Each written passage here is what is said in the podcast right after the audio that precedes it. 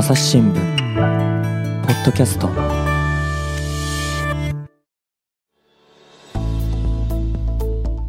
高橋香原のおやもや。始まりました、えー。よろしくお願いします。お願いします。2本目でございます。ちょっとね、前回から引き続きましてですね、えー前々回の異次元夫、要するに夫が異次元の人みたいだ、家事やんないっていうようなね、育児もやんないっていう話を引き継いでですね、この感想がいっぱい来てるんで、まだ読み切れてませんので、ちょっとね、それに関連した話題でいこうと思いますけれども、はい。今回はですね、40代女性匿名希望の方の、えーお便りですね、から読みますね。こんばんは。まあ、これは時間、皆さん違うかもしれませんけど、おはようか、こんにちはか。小学生低学年と幼児の母で専業主婦です。ね、この方は専業主婦。えーうちの夫も異次元夫なところがあります。彼は夜型でコロナ禍の2年間、完全在宅勤務の時ですら朝は一番遅く、私が昼ご飯を並べた後に起きてきました。子供の幼稚園が休園、お休みになり、一日中家で過ごしていた時でもお風呂に入れることもせず、土日の買い出しにも行かず、私が夕飯の支度にかかり、幼い子供たちを見ていてほしいという時間帯にも、ジム、だからあの、運動するとこですよね、に通うなど、自由に過ごしていました。彼は、えー夫さんですね、は、うちは分業制というのですが、とても不満でした。まあこの方専業主婦ですからね。コロナ禍が過ぎ、一人が小学校に上がった時にふと気づきました。私は夫の仕事が忙しい時は必死でフォローする。けれど、私が家事育児に忙しい時は、夫には積極的には手伝ってもらえなかったと。えー社会通念なのか自分の思い込みか、夫が家にいれば当たり前に食事の準備をして子供の世話もしていましたが、とても辛い毎日でした。本音を言うなら夫の顔が見たくなかった。でも子供たちに父親がいた方がいいと思うし、私に経済力がないので我慢して家族でいた方が幸せなのではと何度も思い直しました。ついに心と体の無理が効かなくなり、夫に幾度となくせめて子育てにもっと参加するように改善を求めました。下の子の朝の送りに行ってくれるようになったのですが、今度は毎朝夫を分刻みで起こさないといけなくなりました。起きてこないんでしょうね。で何回も何回も起こしに行かなきゃいけない。えそんな夫の母親役にうんざりし、このまま行けば子育てが一段落する頃には夫への愛も尊敬もなさそうだ。と絶望していましたが、夫は変わることはないまま1年が経ちました。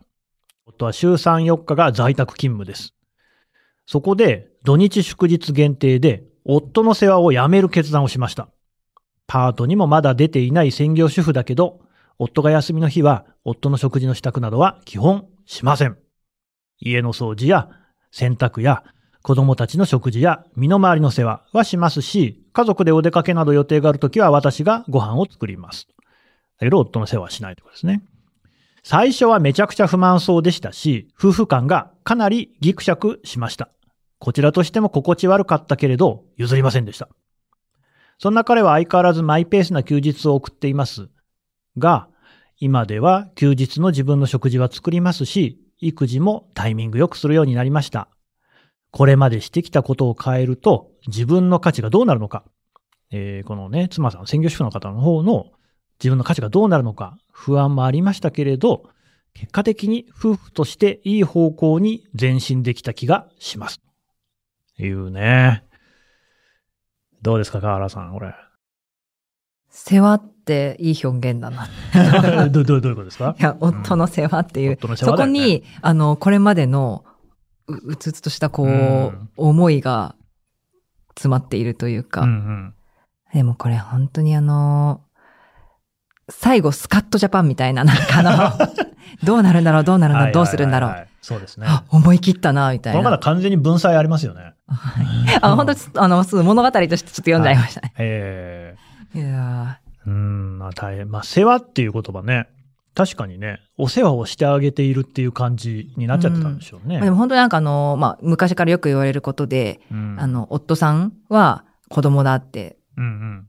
子供が増えるだけだっていう話はよく聞きますけど。何人目の子供も、そう、そうですね。はい。それがもう世話っていうことで。はい。うん、でもその世話をやめる決断をするっていうのはなかなか聞かないので、うん、でもその結果、やっぱりちょっと、こう光が見えてきた部分も書いていただいてて、私は映像が浮かびました。ああ、リアルですよね。映像作品まあ、当たり前、事実なんでしょうから当たり前ですけどね。高橋さんどうでしたこれ？いや、でも、当たり前ですけど、いい決断だなと思って読みました。うんうん、で、やっぱりこう、こういうお手紙をいただいていつも思うんですけど、いや、これはあの、男性も女性も一緒ですけど、うん、やっぱあの、我慢の度合いは一緒の方がいいよなって思うんですよね。うんうんうん、結局、あのー、なんかお、お互いが我慢してると、まあ、相手の我慢、ね、自分の我慢にも納得できますけど、やっぱしてないと、なんか自分だけってやっぱ思っちゃうし、そうね。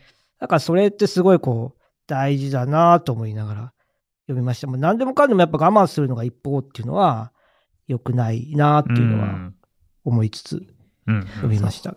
なんかね、最初のお風呂に入れることもしません。休日はジムに通います。なんか読んでても、なんかもう、マジかよ。冷や汗がね。いや、腹立ってくるよね、止まらない。ちょっと表現表現をね、どう表現しようかなって。まあ、でもあの、これ分業制っていうのを夫さんがおっしゃってるじゃないですか。ちょっとそこも引っかかるなっていうところで。で、えっ、ー、と、そのコロナ禍でその在宅勤務が増えたことで、またその分業制にもちょっと変化が本来必要なのに、それがないまま、こう、ずるずるずるずると、もう完全に仕事、人間というか、まあ、家庭のことは任せるよっていうところがあって、で、我慢の度合いがどんどんどんどんあの、妻さんの方が、こう、溜まっていっているなっていうので、もうちょっと多分専業でやられてるならではの、あの、いろんなこう背景とか悩みとかもあると思いましたし、本当この一通からいろんなことをこう想像してしまったというか。ね、うんこれね、分業制って言ってるところにおそらく、この妻さんは、やっぱり自分は専業主婦だからと、賃金労働していないからっていうところに、まあ、ある種の引け目的なものをね、感じらっしゃったのかなっていうのを私は読んだんですけれども、別にそんな感じる必要ないよね。仕事は仕事じゃんね。そう、なんか最後にそのパートにも出ていないけどっていうことを書かれていて、うん、多分何かしらそこは、ね、あの、ご自身の中でも気になるところはあるのかなと思うんですけどね。でも本当にそうだと思います。気にする必要はないし、もうだって本当、ちょっとジム通うとかも、メラメラメラメラってことです、私は。ああ。よくいけるなと思いますよね。そうね。ジムに行って、まあきっとね、あの、ね、在宅これってでも本当、分量制のとこ私も思ったんですけど、その、これはもう推測で違ったら恐縮なんですけど、やっぱその、働いてる人って、あの、なんとなく仕事が終わったらそこで終わりじゃないですか。あ、切れ目はありますね。ありますよね。うん、でも、家のことってこう切れ目がないじゃないですか。うん、もうほんとなんか子供が寝てくれたらもうなんか、はぁって感じで。で、こう、洗い物が残ってて次どうしようとか、で、明日はまたご飯を作って、だから、なんかその切れ目のなさに比べたら、なんか分量でもないような気がしつつ読んでたんですけどね。うん、ね、のね、割れてないというか。確かにね。一方の負担がすごい大きいなとは思いますけど。うん。だって少なくともこの妻さんはさ、家事をっぽり出して、育児をっぽり出してさ、ジム行けないもんね。行けないですよ。だって誰がじゃあ子供見んでって話になるし、誰が飯作んでっていう。そこはなんかだいぶこうさ、分業とか言いながら、こう、家事、育児と賃金労働が違うよね。重さはね。全然違いますね。まあでもなんかすごい今思い出してきました。なんかあの育休中でも家事育児だけになるじゃないですか。基本はね、あんたはエクセルとかもやったみたいな。あ、まあまあまあまあ、でも、そう。まあまあ。まあ、そう。それで、あの、こう初めて、もともと共働きだったのが、うん、夫は仕事に出る。なるほど。私は家にいるっていう、こういわゆるまあ、これが分業という表現になるんであれば分業なんですけど、そこで、なんか初めてこう自分の内にこもるというか、これまで外に出ていたのが、まあ、ずっとこう喋れない相手との1対1になって。あ、赤ちゃん、ね、はい、うん、で、夫はその様子をやっぱり知らない、外に日中いるので、知らないから、私がどういうこう思いでやってるとかはもちろん見えないわけですよね。当時は。育休を向こうが取ってない段階だったので。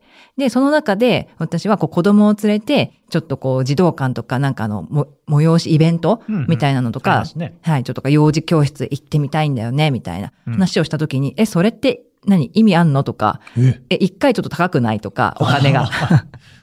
とか、だからそういうことを言われた時の、とカチンと、あの、ああなた何にも知らないでしょ私が家でやっていることっていう、あれは思い出します。あの時も初めてなんかプチンと来ましたね。あんたは働いてるからいいじゃないみたいな。そうだよね。ちょっと。はい、働いてるからっていうのもあるしさ、なんでその知らないことに口出してくんじゃねえよっていうね。まあそうですね。それだってさ、自分の仕事に置き換えた時にさ、まあ私も新聞記者としてやってきて、全然その記者の仕事知らない人にさ、あご文章はあんたなんか下手くそだね、こうやって書いた方がいいよとか言われたらブチ切れると思うんだよね。何何取材が足んないんじゃないのみたいなこと言われたらさ、おいおいと、ちょっと表出ろって話になるじゃない。同じことやってるっていうのに、あんまり悪気がなさそうなのって、その家事育児ってあるよね。いや、本当多分そこで多分、こう無意識の、あの、家事、育児が、あの、労働ではないっていう感覚、まあ当たり前のことっていうことで捉えてたんだろうなっていうのはすごく思います。やっぱやってみないとわからないし、私もそこまで家事、育児に専念するっていうのが大変だっていう意識が多分なかったと思うんですよね。ずっと共働きで来ていて、うんね、はい、うん、自分のことだけやっていけばよかったので、うん、っていう意識の差はまだまだあるんだと思います。これね、やっぱりあの、仕事人間からね、家事育児もするようになった高橋さんは思うとこいろいろあるんじゃないですか？いや、その前にあの、川原さんの夫さんといえば、うん、いや、すごいもう家庭に深くコミットされてるイメージだったので。確かにね。そういうエピソードがあって、ちょっとほっとしたなっていうのがまず最初の。あの、母ちゃんよりも父ちゃんと幼稚園行きたいって言ってね。子供たちご家庭って伺ってたので、そんな河原さんの夫さんをもってしても、やっぱりそういうコメントがあるんだなっていうところに、むしろほっとした。ちょっと安心したと。同じ夫の立場として。はい、はい、はい。で？で、なんだよ。安心するだけでダメですよ。安心しちゃって自分のコメント考えてなかったんですけど。でもほら、いや、コメントとかじゃなくてもいいんだけどさ、あなたはやっぱり仕事をずっとやってて、で、後に家事、育児もやるようになりましたと。で、だからさ、その、今まで自分がひょっとしてね、仕事人間だった時には、心ない言葉をこうね、えー、妻さんに対して投げていたんじゃないかみたいな、そういうのがありますか？いや、もう、ありますよ。ある。ありますよね。ありますよね。いや、一番なんていうか、あの、えっと、うん、妻の中のランキングはわからないんですけど、うん、私の中の、わ、こいつ痛いなっていうのを思い出すのは、あの、えっと、出産前だったんですよね、ちょうど。ああ、なるほど。出産前、まあもちろん妻はもう休みを取っていて。お子さんが生まれる前。はい。うん、で、えっと、だから赤ちゃんが来るから、まあ準備をしようって話をしてて、うん、まああれを買おう、これを買おうみたいなことの相談だったで、妻はその相談がしたかったんですけど、なんかあの、自分としてはこう仕事、なんか仕事してたんですよ。うん。ちょっとごめん、それ、後でもいいかなって言ったんですよね。うんうん、でも結構妻からしたら、その、なんていうか、とんでもない拒絶だったと思うんですよ。ああ、後でもって、ね、今思うと。そうだよね。今やらんのかいっていう。しかも妻は多分、その、タイミングを測ってくれたんですよ。なるほど。今はいいんじゃないかと思って、多分言ってくれたと思うんですけど、いや、それも後でいいかなって言ってしまう、なんていうか、この、やばい感じ。わかります？わかります。やばいですよね。お母さん、無言でね、顔をくしゃくしゃにしてうなずいてますけれども。うんいや、だからやっぱそういうところで、うん、そのなんか、自分のやってる、いや、この方多分夫さんは分業制と言ってるから、自分はやることやってるしとか、そうね。思っちゃってるとこだと思うし、相手のことにこう思いがいってないと思うんですけど、でも、そういうことなんだなと思うんですよ。だから私もだから別にこのジムには行ってないですけど、うん、それ今じゃないとダメなのって言っちゃう、その自己完結型の考え方っていうのは、ある種一緒だったんだと思うんですなるほど、なるほど。やばいですよね。いや、確かに今じゃないとダメなのか、そういうニュアンスで、せっかくこっちが、こう、意を決して言ったところで、そこをこう、ガラガラガラっと、なんか、ガシャンと。はい、されると、こっちも心のこうシャッターをこうガラガラガラ、閉じちゃったと。この人に何言っても無駄だ、みたいになりますね。いや、もう本当に今、話しながら本当、汗が、拭いていいですか？いいよ、吹きなさいよ。ねえ、だからあれだよね。この方がおっしゃってる。本音を言うなら夫の顔が見たくなかった。これは厳しい、本当に。でもそういう心情なんでしょうね。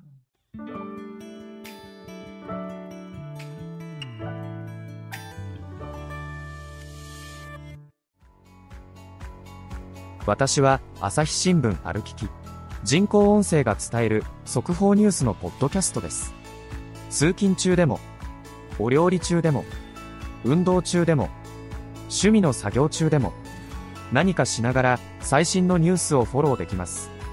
あなたの知りたいニュースどこででも。朝日新聞ある聞き。たった数分で今日のニュースをまとめ聞き。うん。でね、あと思うのが、これね、私、その分業制とか言いながら、やっぱりまあさっきの話もあったけれども、全然その本当は分業になってないっていうところがあると思うんですよね。で、えー、やっぱ家事、育児っていうのは本当に切れ目がないし、それは夫に対してやってることでもある。だけど、その賃金労働は別にそのお金はもらえるかもしれないけれども、じゃあ妻のケア、サポートをしてるかっていうと、そこは全く結びついてないわけじゃないですか。かそこがこう視点としてないなって思ったのと、これね、多分ね、また皆さんと意見が分かれるところだと思うんだけど、私はね、実は自分の仕事をね、相当妻に手伝ってもらってんだよね。うん。まあ子供もだいぶ大きくなってきたってのもあるけど、例えば、これね、あのー、まあ、いつもこの親もやのね、この、まあ、台本っていうんじゃないんですけれども、質問ね、ご寄せいただいた感想とか質問っていうのを、こうワードファイルにね、バーっつって書いてるんですけれども、これ今日のは違うんですけど、一番最初応募した時にめちゃくちゃ集まったの覚えてます、はい、もう30通とか集まったんですけど、あれ分類は妻にやってもらってますから。まさか。フォームに来たやつをコピペして、それでそれぞれに込み出しつけてもらって、で、順番の並び替えとかをやってもらってるんですよ。これさ、まあ、なんかこう、一般的に会社員ってそういうことやんないよね。やんないですよ、ね、私の中でその考えがすごい変わったのは特派員だった頃で、イランっていう国にいたんですよ。中東のね、ほとんど行ったことない人が多いと思いますけれども、結構イスラム教のこう戒律の厳しい国で、あのね、女性しか行けない場所とかあるんだよね。例えば、女性専用公園があるの。女性専用公園ってそこはもう入り口に女性のガードマンみたいな人がいて、携帯も全部取り上げられるのね。その代わり、だからほら、普段は、あの、いわゆるこうスカーフをつけなきゃいけないわけですよ。イランの女性って表に出るときはね。そういうのを取ってよしと。で、あと、服なんかも、その、まあ、いわゆるこ、ちらでいうとこの軽装短パンみたいなものとかは、男もダメだからね、短パンはね。なんだけれども、その公園の中ではどんな服装してもいいの。裸はダメだけどね。それ、そういう薄着でいいわけですよ。そういうとこって、な、知りたいじゃん。絶対入れないの。まあ、入ったらもう、あの、逮捕ですよ。妻に言ってもらうんだよね。だから美容室とか、何でもかんでも、やっぱり美容室も髪の毛を露出させちゃいけないから、全部こう、目張りされている中でやっててね。それ妻に見てもらわなきゃいけないわけ。っていうことがいっぱいあるんだよね。モスクも男性と女性の入り口とか違うしさ。もう共同作業なんですよ、すべて。うん。っていう中で、あ、これでいいんじゃねえのっていう。ユニット制みたいなもんだよねって。その代わり私も家事すげえやるっていう。なんかその辺のバーターがね、できたんですよね。どうですか、長井さん？いや、面白いですね。うん。でもあの、今やっぱ深々と初回のあれは、だから神田さんの妻さんがやってたんだと思うなんか。びっくりした びっくりしました。かなりね、あの A4 用紙にしても10枚ぐらいになるような相当な分量です作業量としては相当なもんですよ。はい、ただ、まあ、それをこう僕もやってもらうことによって、この別のことができるわけですよね。だお互い様なのよ。でもあれすごい神田さんに感謝しちゃった思い出があって。あ、そう。あの、妻に感謝してください。ね。どうぞよろしく。河原さんはそういうのはできなさそう。あでもそれで言うとですね、うん、あの、意見は求めます、めちゃくちゃ。ああ、それいいね。はい。あの、特に、まあ、子育ての話とかを取材するときもあるので、はいはいうん、あの、例えば、こう、表現一つとっても、うん、これって、な、なん、なんだろう、こう、出したときに偏ってないかなみたいなのとか、こう、無意識のうちに、やっぱりまだ女性が、あの、家事育児すべきだみたいな、そういうこうステレオタイプになっていないかとか、なんか、そういうこう、ちょっと読者としての反応がどう出るのかっていう迷った時に、あの、意見を求めたりはします。うんうんやっぱり自分と全く違う立ち位置のね、まず男性ってとこも違うし。そうですね。あと、やっぱり私は記者職で、そういったいろんなケースを、はいはい、まあ、センシティブなケースを取り扱ってるとかもあるので、うん、ある種、こう、先回りしすぎな部分もあると思うんですよね。うん、なるほどはい。でも一般感覚として、あの、やっぱり、あ今だったら、例えば、その妻、夫の呼び方にしても、鍵括弧の中で主人っていうのが、うん、まあ、うちとしては表記はダメなんですけど、うん、それに対して、こう、やっぱ違和感でどういう違和感を持つんだろうっていうのは、うんうんうん、あの、一般感覚として聞いてみたいなと思いますし、うん、なんかことあることにそういった意見は求めることはしますけど、どうですか？昔は結構原稿を読んでもらったことはありました。昔はって言ったね。今は。今は、あの、今、その単純に、その、書いてから出るまでが短いので、ああ、そうかそうか。担当的にね。担当的に、その時書いたものがもう次の日乗るっていう仕事なんで、うん、昔はあの、ちょっと前は書いてから少し経ったりとか、そうね。寝かしたりっていうのがあるときはどう思うみたいのは聞いたりしました。今の高橋さんの仕事の内容で言うと、その、妻さんとこう分業できるものとってなんかありそう？分業。別に無理してする必要ないでも、あの、結構感想は聞きますよ。あの、これ、例えばあの、あ、そもそもさ、このポッドキャスト聞いてんの？妻ですか、うん、聞いてないと思います。え えー、ちゃんと告知してよ。いや、してるんですけど、してるんですよ。あの、私の、いや、他にもなんかこう出させてもらったりとかあるんですけど、はいはい。例えばなんかあの、シンポジウムに呼ばれて、あるよね。あるんですけど、うん、そういうのも一切見てないんですよ。あら、どうして？そういえばね、それはちょっと今日聞いてみてもいいかもしれない。聞いてみます。あ、わかんない。恥ずかしいってことかもしれないからね。その、共感性周知とかってあるんじゃないですか。ああ。いや、いい意味で捉えていただければいいんですけど。知らないけど。何かのパンドラの箱を開く可能性もあります今また汗かいてきました。えあの、イベントの話、あの、なんか、その時だった事件とかの話はよく知ってます。ああ、なるほど、ね、保育園でなんか、あの、はいはい、こういう虐待がありましたとか、こういう事故があったとか、あの、は話してます。で、これどう思うとか、うん、この前はだから埼玉で、その虐待の、あのえー、防止禁止条例だったか、条例みたいのがあって、なんかお留守番させたらダメみたいなのがあったんですけど、うんうん、いや、これはちょっとさすがにやっぱ一般感覚として、その、ありえないと思うんだけど、どう思うとか、うん、そういう話はします。だから、感覚が合ってるのかどうか話はよくします。なるほど。さっきの河原さんと同じで、はい、やっぱりこう、取材してると詳しくなっちゃうから、うん、一般の感覚から離れちゃうもんね。なるほど、なるほど。いやー、でもそうですか。なんか、河原さんは？あの、夫さんはポッドキャスト聞いてんの？聞いてません、聞いてません。と、あなた。いやいやいやもう絶対聞かせるもんかみたいな感じのいや、別に聞こうと思えば聞けますけど、はいはい、あでも自分から URL 送るとかはしません。いや、送んなくてもいいけど、あなたが出てるのは知ってるんでしょ？知ってます。今日も収録だから、あの、出社だよ、みたいな。まあ、こっそり聞いてる可能性あるよね。いやいやいや。ひょっとしたらさ、こう投稿してる可能性ないかな。ないです、ね。匿名だもん。匿名だから分かんないですけどね。いや、ないです、ないです。こっそりパターンってあるかもしれないですね。ね。で自由に話さしといて。はいはい。踊らされて。踊るとか言わないのよ。ね。相互理解のためですから。まあでも褒められてる、私基本夫のこと褒めてるんで。いや、俺ね、でもね、結構本当ね、あの、これ大事な話だと思うのは、お互いに仕事の内容を知らないっていうのは良くないと思うんだよね。だから、その、まあ、夫というか、まあ、一般的なね、例えば専業主婦のパートナーがいる夫の方の立場で言ったら、絶対育児家事はした方がいい。しないと、妻のこう言葉がわかんないからね。何が大変だとか、で、どの辺にこうね、面白さがあるのかもわかんないじゃん。逆もしかりで、これはまあ自分の性格かもしれないけど、仕事の説明するのってめんどくさくない？わかりますね。何が大変かって、だと人間関係とかもさ、いちいち登場人物と説明とかってややこしいじゃない？今どんな原稿書いてるのって聞かれて、うん、ちょっと言葉に詰まっちゃうことあります 説明が難しくて。いや、こう、その、その、時間がないんだけど、これを今パッと説明しなきゃいけない言葉が出ないみたいな。ああ、わかるわかる。そうよね。でも、あの、は、ちょっとあのー、ちゃんと説明するようにしてますよ、そこは。うん。これはね、すごいめんどくさかったんだけど、やっぱやるとね、いいなって思いますよ。うん。自分の仕事の内容をこう話しておくと、結局さ、あなたさ、仕事でさ、大変なことなんか大半はさ、社内のことじゃない？ってことはさ、社内の人にはあんま相談できないんだよね。できる人は稀にしかいない。いいよ、妻にそういう話ができると。でもそれしてます？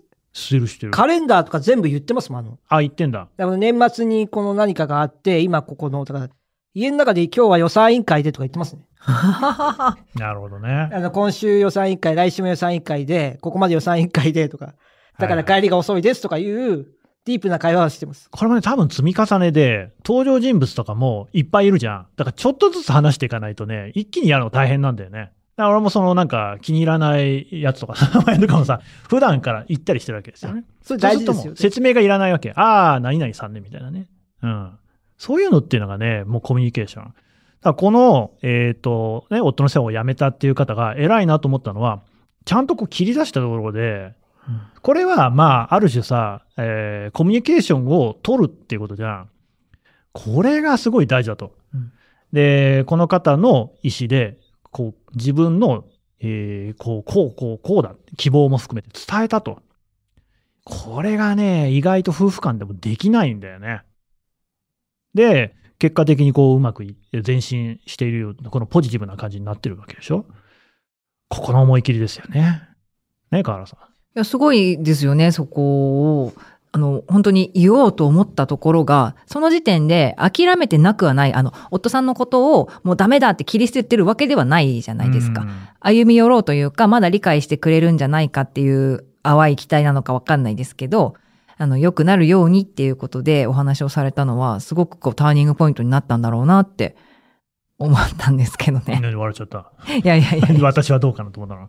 えー、いや、我々ほらさ、親もやとか言ってるけれども、もやもやしてるだけでダメなんだよね。やっぱりそれはちゃんとこう外部にこう発信すべきはしていかないといけない。全部が全部やらなくていいと思うんですよ。うん、だけどやっぱりね、もやもやって要するにイライラじゃんね。だこれをこう抱え込んでおくっていうのは多分あんま何もいいことないんだと思うんだよね。だまさにこの番組なんかも、こう皆さんのね、愚痴を聞かせてもらえれば、それで全然ね、いいですからね。はけ口にしてもらって。まあ我々もはけ口にして 我々から相談をすることもあると思いますからね。そうですね。はい。ちょっとね、で、あの、まあ、せっかくなんで、実は、この異次元夫の投稿してくださったね、40代女性のポチ袋さん、ご本人からもですね、この感想をいただいてますのでね、これちょっと読みますね。えー、皆さん、こんにちは。先日お便りを読んでいただいたポチ袋です。まさか読んでいただけるとは夢にも思っていなかったので、朝から激しく動揺し、感激もしました。が、自分では努めて明るい内容にしたつもりが、皆さんを震撼させてしまったようで、いたたまれない気持ちになりました。かっこ笑い。なんだかすみませんでした。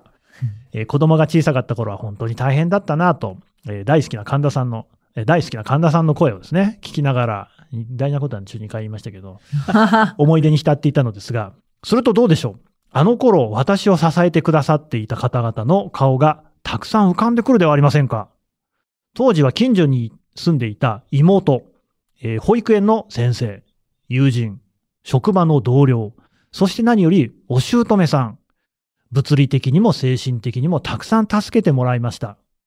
周りの手厚いサポートがあったからこそ今の私がある。改めて感謝をするとともに、私が産んだ子供たちはいろんな人に大きくしてもらったのだな、としみじみ思いました。夫は異次元な人ではありますが、ある意味私は恵まれた環境で育児をしていたようです。えー、そして神田さんが心配してくださった通り、これから子供たちが巣立ち、夫婦二人の日々が遠からずやってきます。その時私がどうなるのか、これもまた楽しみであります。夫が異次元なら私も異次元なのかも、家庭円満は世界平和への小さな一歩だと思っていますので、これからも家族を大切に生きていこうと思います。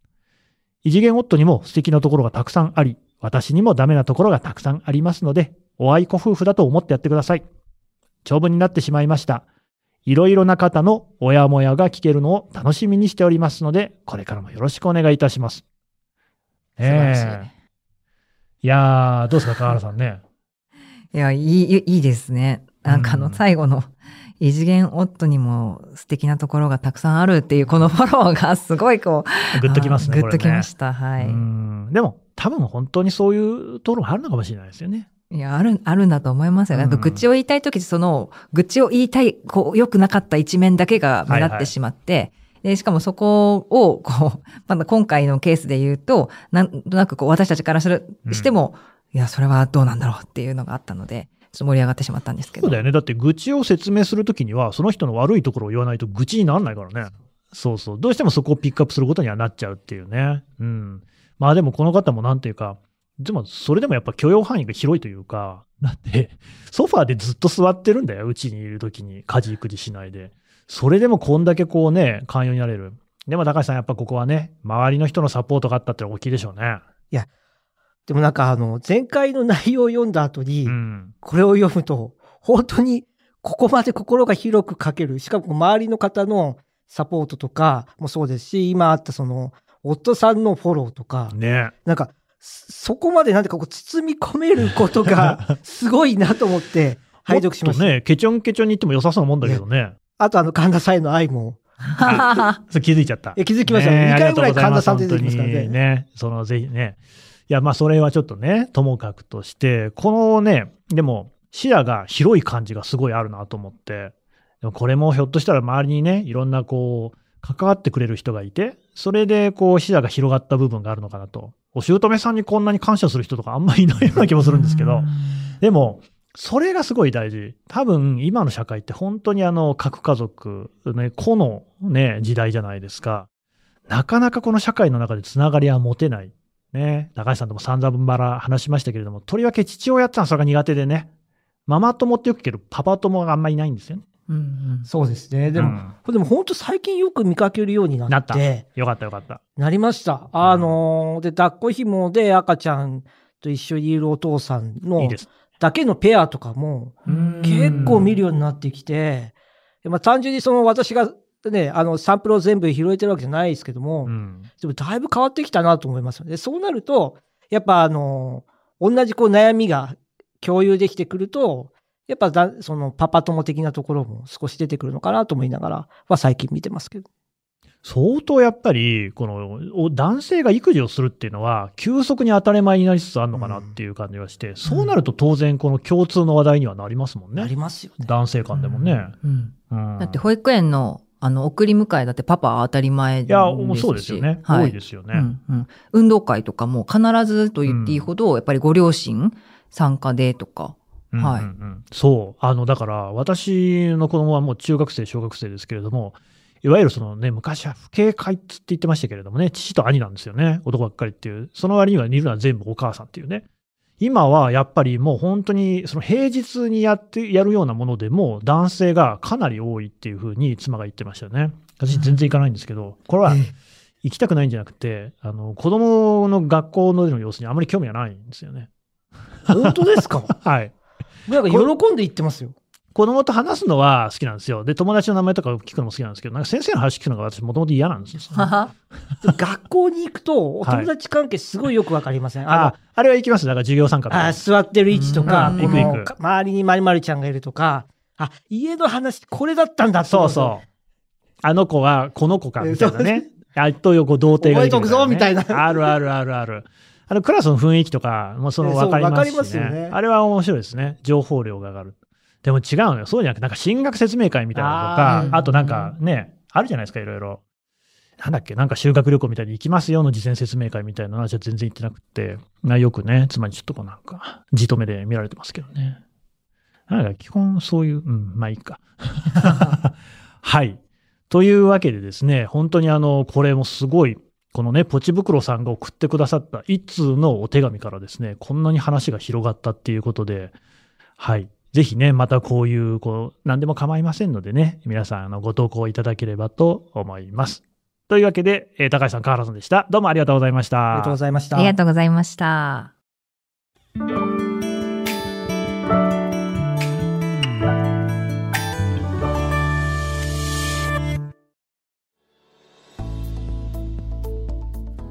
はい、えー、最後まで聞いていただきましてどうもありがとうございます。えー、この番組、親もやですね。親のもやもや。えー、これはね、親御さん、そしてね、旗から見ている方にもですね、ぜひ、これ育児、あるいは仕事、この辺大変そうだよねとか、この辺なんか変だよねとかね、いろいろな皆さんの、えー、ご感想、ご意見、ご質問等々をですね、ジャカスカに募集しております。これがなくなった瞬間にこの番組は打ち切りです。今のところですね、まだあのいただいておりますけれども、なくなるとね、あの、高橋さん、河原さんのね、活躍の場、なくなってしまいますので、ぜひ、この概要欄を開いてください。そして概要欄にあるフォームからですね、感想ご意見のフォームからですね、皆さんのこう何でも構いません。本当にあのちょっとしたことでもいいので送ってください。えー、そうすると番組が続きます。そして私は番組を続けたいなと思っておりますので、支えていただければと思います。朝日新聞ポッドキャスト朝日新聞の神田大輔がお送りしました。それではまたお会いしましょう。